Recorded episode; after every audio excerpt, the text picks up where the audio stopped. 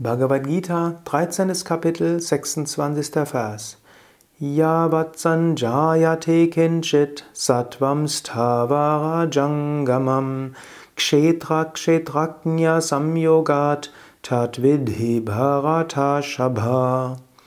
Wo auch immer ein bewegtes oder unbewegtes Wesen geboren wird, wisse, o Bester der Bharatas, Arjuna, dass dies aus der Vereinigung des Feldes mit dem Kenner des Feldes geschieht. Krishna, der Lehrer, spricht zu Arjuna, den er auch nennt, O Bester der Bharatas. Er lobt Arjuna und sagt, du bist der Beste.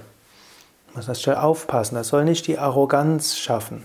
Wir müssen aber verstehen, Arjuna hat zu Anfang der Bhagavad Gita einen verzweifelten Eindruck gemacht. Er wusste nicht mehr weiter.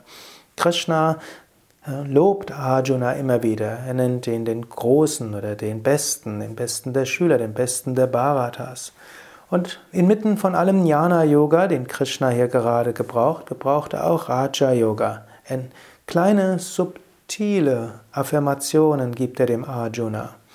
Du kannst auch überlegen, ob du das vielleicht einbauen kannst, sowohl gegenüber dir selbst wie auch gegenüber anderen. Schaue vielleicht gerade heute, ob es Menschen gibt, die du loben kannst, die eine besondere Eigenschaft haben. Und sei es was Banales, wo du feststellst, oh, er hat eine besonders schöne Frisur. Sage das dem Menschen.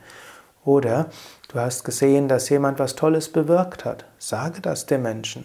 Du hast gemerkt, da hat sich jemand um einen anderen gekümmert. Du kannst ja sagen, oh, was du dort gerade gemacht hast, das finde ich ganz toll.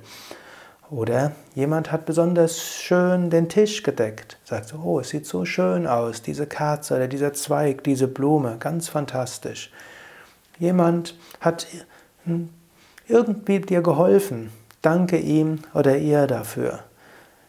Das ist auch eine kleine Übung, andere anzuerkennen, zu respektieren, ihnen Lob zu geben, so wie es Krishna gegenüber dem Arjuna immer wieder tut.